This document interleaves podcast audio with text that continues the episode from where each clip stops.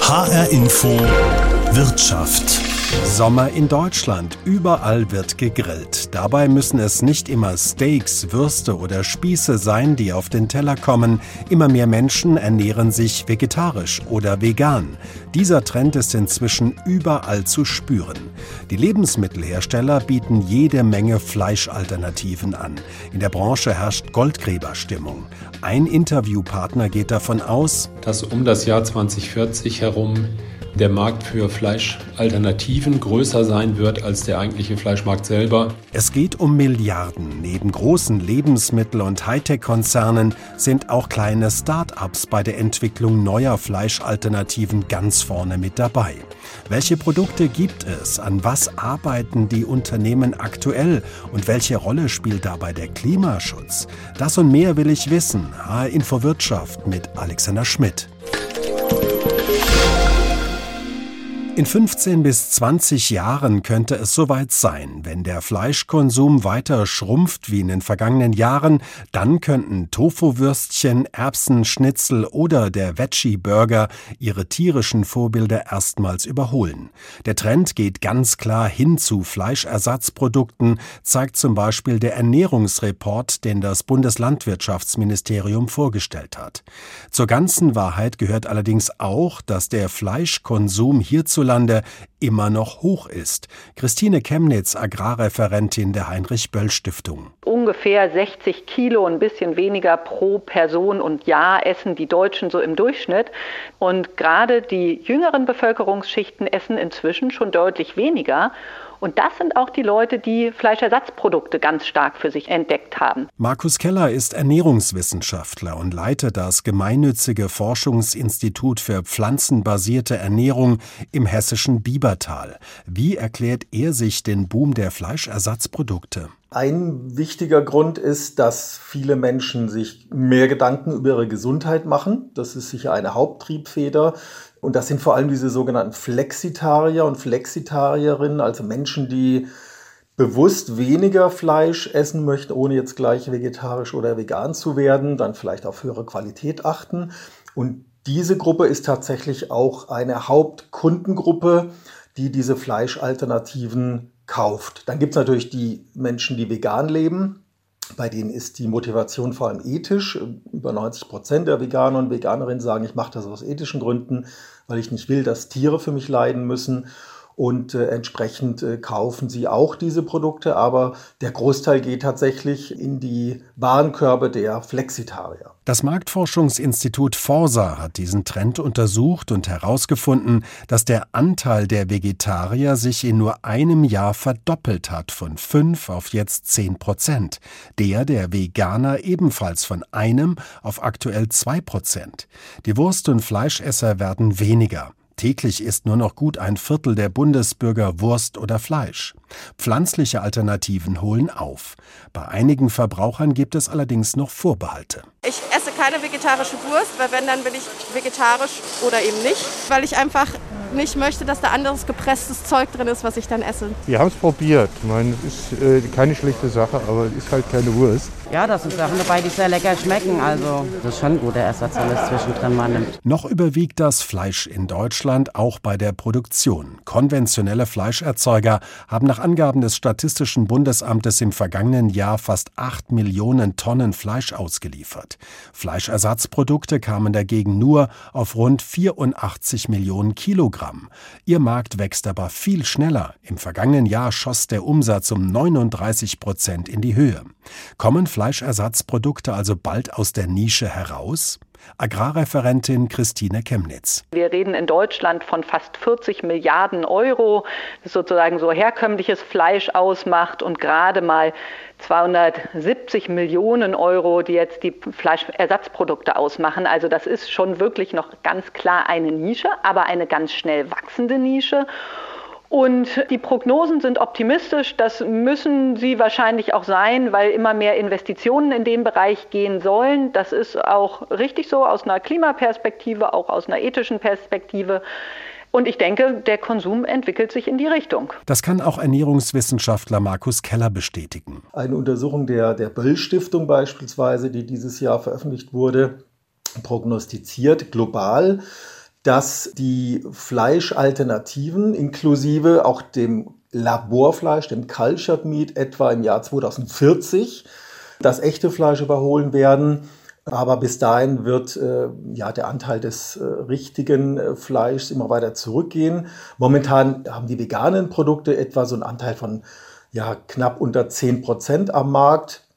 Und in etwa 15 Jahren wird prognostiziert, dass das Laborfleisch, das Cultured Meat, die veganen Fleischersatzprodukte etwa gleich sind mit ungefähr 22, 23 Prozent und dann eben noch später auch das echte Fleisch überholen werden. Cultured Meat, auch in vitro oder Laborfleisch genannt, wird aus tierischen Stammzellen gewonnen und ist ein Zukunftsthema der Ernährungsindustrie. Dazu später mehr.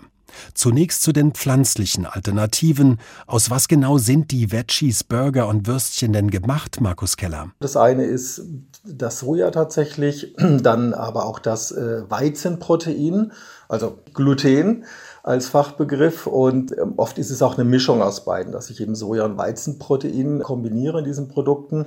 Aber die beiden dominieren ganz klar das Angebot. Dann gibt es noch ein paar andere Produkte auf Basis von Lupinen beispielsweise, also auch einer Hülsenfrucht, einer proteinreichen Hülsenfrucht. Es gibt Produkte auf Basis von Erbsenproteinen. Große Fortschritte erkennt auch Christine Chemnitz von der Böll Stiftung. Man muss ganz klar sagen, die Verarbeitung wird immer besser. Also wirklich auch klassisches äh, Gemüse wird ja zum Teil genutzt die Textur, der Geschmack, ne, da auch sozusagen das Kauerlebnis geht immer mehr in die Richtung, dass man das Originalfleisch und sagen die Fleischalternative kaum noch voneinander unterscheiden kann. So wie es offenbar die meisten Kunden gerne hätten. Was bei Ihnen gefragt ist, weiß André Lang. Er ist Produktmanager beim Bio-Supermarkt Alnatura in Darmstadt. Also besonders gefragt sind bei uns mittlerweile doch wieder Tofu der hat wieder ein Revival. Das ist doch noch die Kategorie, die eigentlich am stärksten ist. Wie erfahren Sie überhaupt, welche Produkte Ihre Kunden wollen? Wir sprechen sehr viel mit den Kunden. Äh, Kunden melden sich auch bei uns proaktiv bei unserem Verbraucherservice und wir kriegen sehr viel Feedback. Und als Produktmanager ist man natürlich selber immer ganz eng am Kunden und spricht mit vielen beim Einkaufen, spricht im Freundes- und Bekanntenkreis mit äh, Menschen. Und das Thema vegan, äh, vegane Ernährung ist ja sehr stark gerade verbreitet. Also man kriegt doch sehr viel mit. Und natürlich über Medien, wo man sich dann auch sehr viele Sachen durchliest, kriegt man so ein Rundumbild, denke ich mal. Hatten Sie in den vergangenen Jahren Fleischersatzprodukte, die vielleicht nicht so gut beim Publikum ankamen? Wir hatten mal Fleischersatzprodukte, das waren Frikadellen, die kamen noch nicht so gut an. Da waren aber auch bestimmte Aromen nicht drin, die wir nicht zum verwenden dürfen bei Alnatura. Wir dürfen also keine fleischidentischen Aromen verwenden. Wir sind da etwas strenger als der Markt und da haben die Kunden so ein bisschen den Fleischgeschmack vermisst. Wie hat sich der Markt für Fleischalternativen in den vergangenen Jahren verändert? Ist das Sortiment größer geworden? Ja, also die Fleischalternativen sind sehr stark gestiegen und zwar muss man da ein bisschen aufteilen. Einmal diesen klassischen Tofu-Markt, der ja praktisch eine Alternative zu Fleisch darstellt, aber jetzt nicht Fleisch kopiert. Der ist auf jeden Fall sehr stark weitergewachsen, was ich gerade erwähnt habe. Aber auch die Produkte, die sozusagen Würstchen nachahmen, die sind auch sehr stark gestiegen. Da gibt es natürlich bei uns den Unterschied, dass wir, wie gesagt, nicht äh, diese äh, Zusatzstoffe oder Aromen verwenden dürfen. Dementsprechend ist es für uns immer ein bisschen eine Herausforderung, den Fleischgeschmack zu bekommen mit natürlichen Zutaten. Aber trotzdem hat er sich sehr gut entwickelt bei uns. Wo lassen Sie Ihre Fleischersatzprodukte produzieren? Wir haben ausgewählte Hersteller, mit denen wir schon seit Jahrzehnten zusammenarbeiten. Hat den Sinn, dass diese Hersteller genau unsere Qualitätsrichtlinien kennen und wir da sicher gehen können, dass dort nicht irgendwas äh, passiert, was uns, sag ich mal, äh, unsere Qualitätsstandards sozusagen ähm, entgegengehen würde. Wir produzieren hauptsächlich in Deutschland, aber auch in Österreich und der Schweiz. Sagt André Lang, Produktmanager beim Bio-Supermarkt Alnatura. Sie hören H-Info Wirtschaft. Alles Wedgie oder was? Das Geschäft mit Fleischalternativen ist unser Thema. Fleisch und seine Alternativen sind teils kaum mehr unterscheidbar. Überall wird an neuen Produkten geforscht und gearbeitet. Auch im Rheingau in Walluff. Dort produziert die Firma Van Hees Gewürzmischungen, Aromen oder Marinaden für andere Hersteller und sie experimentiert mit Fleischalternativen. Ich habe sie probiert und begleitet hat mich Uli Scherer, ich leite Technologieservice bei Van Hees und unsere Aufgabe ist es, unsere Produkte, die wir in der Produktentwicklung herstellen, dann in der Anwendung zu testen. Wie Sie sehen, wir haben hier klassische Aufschnittwurst, wir haben aber auch äh, vegane Kalamaris und äh, vegane Schnitzel. Aus was sind die? Bei den veganen Kalamaris haben wir als Hauptkomponente Reisprotein.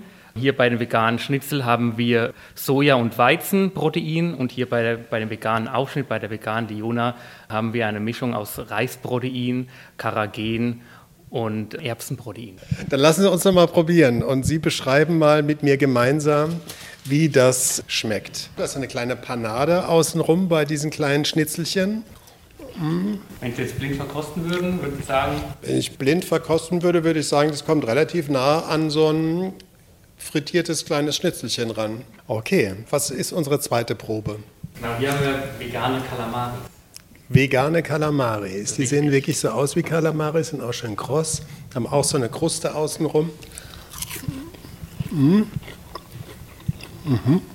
Geht auch sehr in die Richtung Kalamari, das Original. Sie sehen, ich würde mal sogar positiv sagen, sie sind weniger zäh. Manchmal sind die, haben die ja so ein bisschen was Gummiartiges, Kalamari.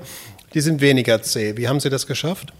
Ja gut, wir haben ja eine Mischung aus verschiedenen Stärken und Proteinen, um wirklich genau dieses Mundgefühl zu bekommen. Also es soll natürlich nicht so zäh sein wie ein zäh gekochter Kalamari, aber natürlich ein bisschen gummihaftiges soll es natürlich schon haben, damit, damit wir diese Haptik der Kalamari imitieren können.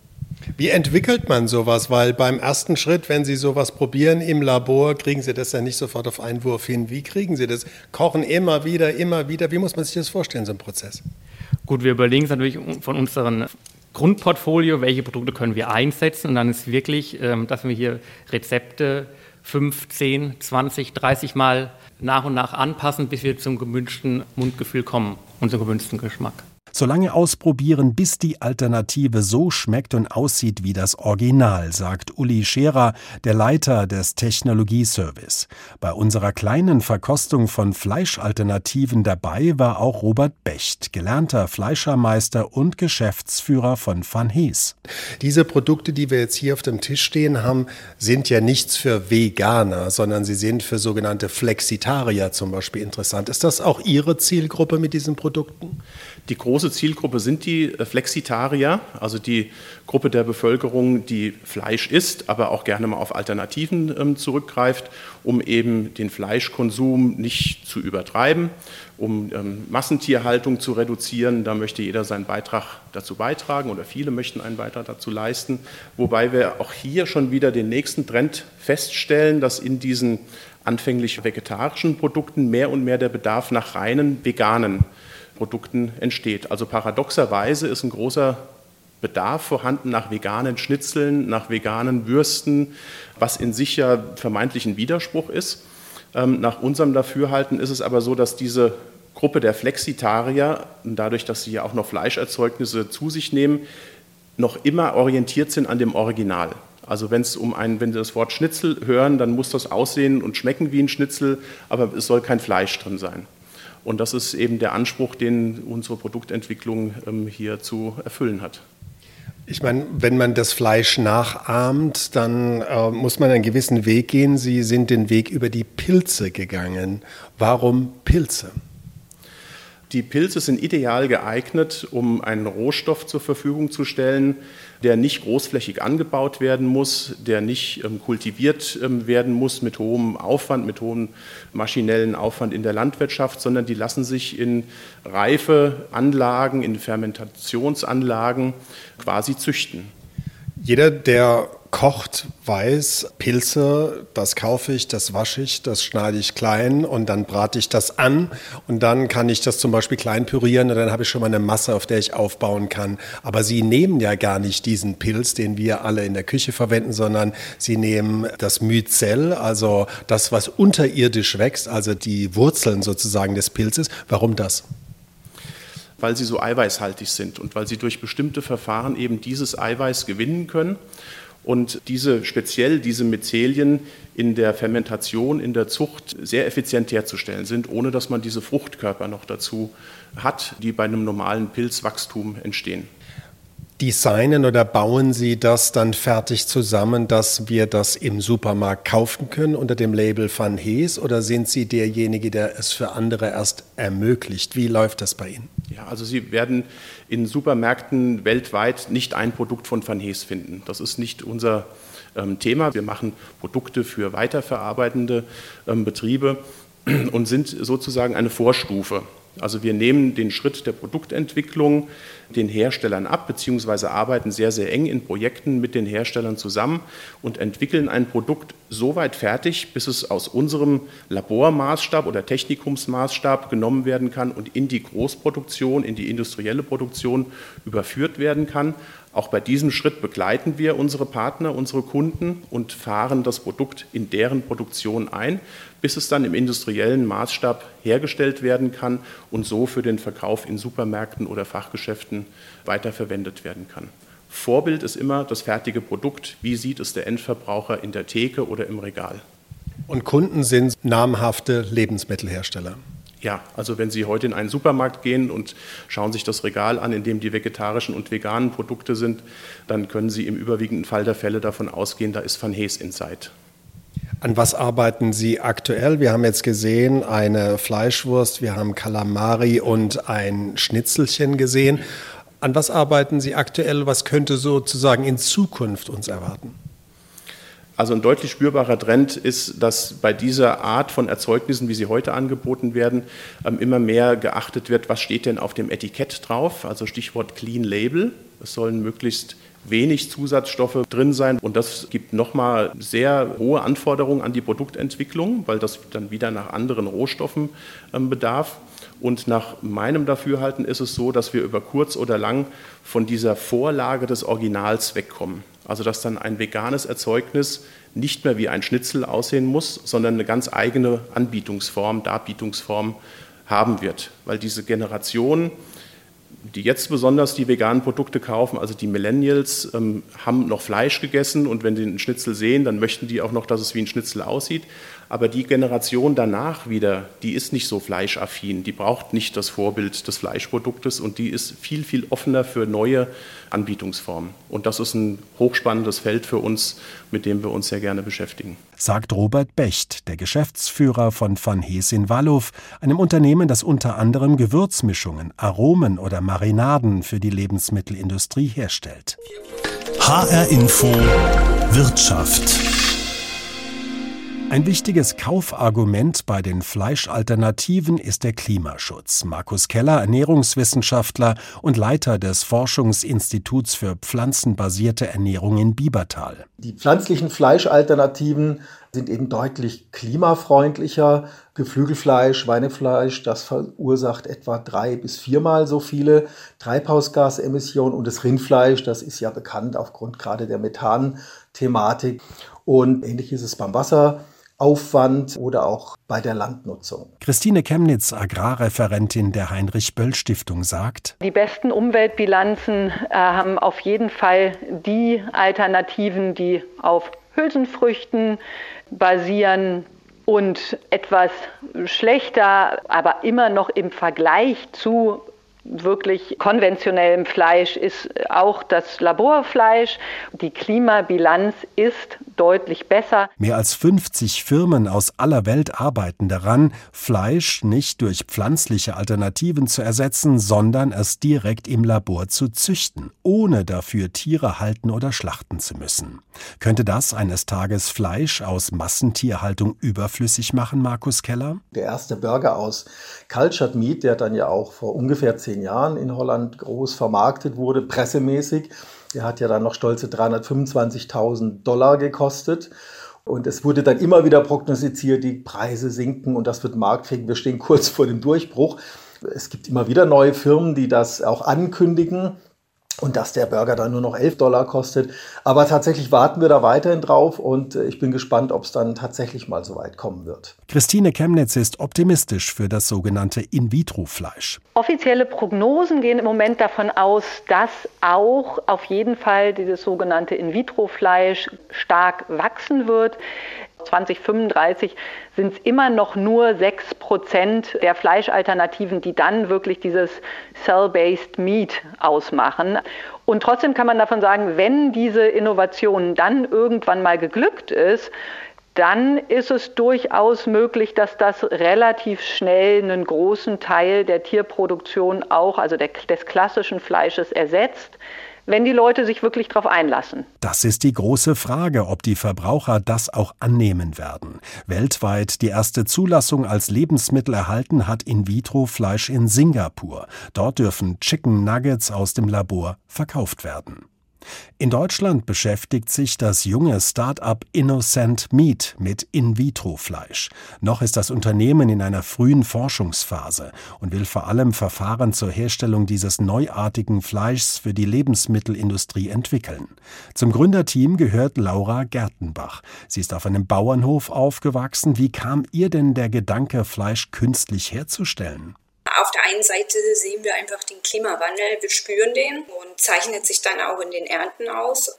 Das andere Ding ist, ist mein ganz persönliches äh, Ziel. Ich möchte gerne, dass es in Zukunft weiter Fleisch gibt. Fleisch von Tieren, aber wir brauchen einfach eine andere Produktionsmöglichkeit und ich äh, glaube, dass da Clean Meat ganz neue Wege aufzeichnen kann. Und persönlich mag ich nicht so gerne Fleischersatz aus Pflanzen. Ich finde, das macht keinen Sinn. Weltweit arbeiten ja einige Dutzend Start-ups und Firmen an tierfreien Zellkulturfleisch. Die einen brauchen dafür Zellkulturen aus Rinderserum, die anderen arbeiten mit veganen Alternativen. Was für einen Weg haben Sie gewählt? Also am Ende müssen alle Companies dieses Zellserum aus Pflanzen herstellen, weil sie das andere nicht bezahlen können. Also deswegen stellen wir dieses Zellserum in Ackerpflanzen her. Wenn Gentechnik und synthetische Biologie im Spiel sind, kostet das ja auch eine Menge Geld. Wie finanzieren Sie jetzt zum Beispiel Ihr Start-up in dieser Wachstumsphase? Wir sind Risikokapital finanziert, weil es ein sehr neues Feld ist und äh, bei Banken ist es sehr schwierig, die Finanzierung auf die Beine zu stellen. Die brauchen Sicherheiten. Wie lange wird das noch dauern, bis Geschmack, Aussehen, Textur, Mundgefühl des Zellkulturfleisches mit dem Original weitestgehend übereinstimmen werden? Wir sind noch in einem sehr frühen Stadion, aber als Vergleich, die erste Zulassung in Singapur gibt es schon und äh, Verkostungen wurden auch dort gemacht und die Berichte sind halt, dass es identisch ist. Was macht Sie zuversichtlich, dass die Menschen, die Verbraucher, das dann auch eines Tages annehmen werden? Weil es ist ja schon ein bisschen eine komische Vorstellung, Fleisch wächst im Labor. Naja, letztendlich sehen Sie ja das Produkt im Supermarkt und können vergleichen. Und äh, vom Aussehen ist da nichts anderes. Ähm, bei den Inhaltsstoffen, da kann ich noch nicht so viel zu sagen. Je, je weniger Inhaltsstoffe natürlich, desto besser. Und äh, wenn Sie es im Mund nehmen, es ist das ein und dasselbe Produkt und der Preis ist natürlich nachher auch entscheidend. Wann wollen Sie diesen Lebensmittelherstellern, die dieses Cultured Meat auf den Markt bringen, diese Technologie zur Verfügung stellen? Wann wollen Sie soweit sein? Ja, da muss ich sagen, wird es noch ein paar Jahre dauern. Ich gucke, wie verhält sich die Europäische Union mit den Zulassungen. Und da würde ich jetzt mal einschätzen, so zwischen drei und sechs Jahre sagt Laura Gertenbach, Gründerin von Innocent Meat, einem Start-up, das an der Entwicklung von In-vitro-Fleisch arbeitet. Unser Thema in H-Info Wirtschaft, alles Wedgie oder was, das Geschäft mit Fleischalternativen. Für die Entwicklung und Vermarktung des Fleischs, das aus dem Labor kommt, braucht es jede Menge Kapital. Lebensmittelkonzerne und Hightech-Firmen beteiligen sich an Start-ups und Entwicklern. Bekannte Geldgeber wie Microsoft-Gründer Bill Gates feuern den Hype um das tierfreie Fleisch an. Ich habe Carsten Gerhardt von der Unternehmensberatung AT Carney gefragt, ob die großen Konzerne und Tech-Firmen diesen Markt eines Tages auch bestimmen werden. Wir gehen davon aus, dass diejenigen Spieler, die im Moment ähm, in den Markt einsteigen, dass die einen Vorsprung sich erarbeiten werden. Und ähm, es sind zum einen ähm, die großen Lebensmittelhersteller, die massiv da reingehen, aber auch Tech-Konzerne wie Beyond Meat oder Impossible Burger. Und die sind im Moment drin, die machen den Markt, die betreiben das Marketing und von daher gehen wir davon aus, dass sie auch perspektivisch die Nase vorn haben werden. Auf welche Konsumenten, auf welche Käufer zielt diese Branche ab? Letztlich wird nach unserem Verständnis die Branche auf die äh, Breite der Gesellschaft, auf alle Käufer abzielen. Denn das Versprechen ist ja nicht eine Alternative zum Fleisch zu bieten, sondern eigentlich das bessere Fleisch. Deswegen legen viele Hersteller von Fleischalternativen auch Wert darauf, dass sie nicht in separaten Regalen bei den veganen Alternativen äh, ausgestellt werden, sondern dass sie tatsächlich im Fleischregal neben dem Fleisch liegen, weil sie eben sagen, wir sind keine Alternative, sondern eigentlich das bessere Fleisch. Der neueste Trend ist ja sogenanntes In-vitro-Fleisch oder kultiviertes Fleisch aus dem Labor. Wird sich dieser Trend denn durchsetzen? Wie schätzen Sie das ein? Wir denken, dass sich das In-vitro-Fleisch langfristig durchsetzen wird, weil ähm, das Pflanzenfleisch ähm, eigentlich nur den Anteil des hochprozessierten Fleisches wird abdecken können, also Wurstwaren, Burger. Ähm, sie sich aber sehr schwer tun werden, langfristig wirklich eine gute Textur, eine Marmorierung mit Pflanzenfleisch hinzubekommen. Da wird das Zellfleisch also das tatsächlich aus Stammzellen äh, entwickelte Fleisch Vorteile haben. Es ist wesentlich näher am eigentlichen, am natürlichen Fleisch dran als das Pflanzenfleisch. Unsere Annahme ist, dass in 2040 etwa 25 Prozent des Gesamtmarktes Pflanzenfleisch sein werden und 35 Prozent, also ein deutlich höherer Teil, Zellfleisch. Wenn ich heute jetzt in diesen Zukunftsmarkt der Fleischalternativen investieren möchte, welche Möglichkeiten habe ich? Sie können zum einen in die Tech-Unternehmen investieren, die derartiges äh, Fleisch herstellen, oder in die konventionelle äh, Fleischindustrie oder auch in die großen Lebensmittelkonzerne. Also da sind die Investitionsmöglichkeiten vielfältig. Sagt Carsten Gerhardt von der US-Unternehmensberatung AT Carney. Die Perspektiven für diesen Markt der Fleischalternativen scheinen glänzend zu sein. Die Produkte sind gefragt bei den Konsumenten, pflanzliche und in einigen Jahren möglicherweise auch Fleischsorten aus dem Labor, die sich dann kaum mehr vom Original unterscheiden werden. H-Info Wirtschaft gibt's jede Woche neu als Podcast auf Ihrem Smartphone. Mein Name ist Alexander Schmidt.